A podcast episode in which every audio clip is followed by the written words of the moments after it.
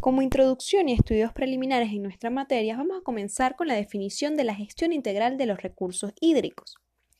¿Qué es? Es un proceso que promueve la gestión y el desarrollo coordinado del agua, la, tierra y los recursos relacionados, con el fin de maximizar el bienestar social y económico resultante de manera equitativa sin comprometer la sostenibilidad de los ecosistemas vitales. ¿Qué decimos con esto? Pues que podemos explotar ciertos recursos pero manteniendo cierto margen de que no vayamos a afectarlo.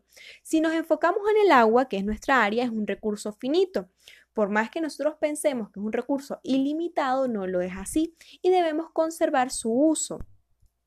Nosotros explotamos, por decirlo de alguna manera, esa fuente o esa con una obra de captación para poder llegar a nuestros hogares de manera tal de que no afectemos lo que es un caudal ecológico, es decir, manteniendo el ecosistema y que se mantenga cierta agua prudente para que todos esos animalitos que se, que se creen o que tienen vida allí sigan su desarrollo.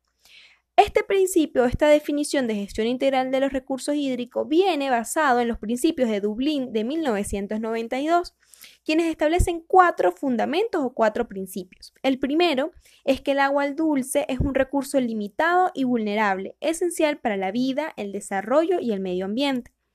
Dos, el desarrollo y la gestión de los recursos hídricos deberían basarse en un enfoque participativo que involucre a los usuarios, a los moderadores y a los políticos en todos los niveles. 3. La mujer tiene un papel fundamental o central en la provisión, gestión y el cuidado de los recursos hídricos. Y 4. El agua tiene un valor económico en todos sus usos competitivos y debería ser reconocida como un bien económico y como un bien social.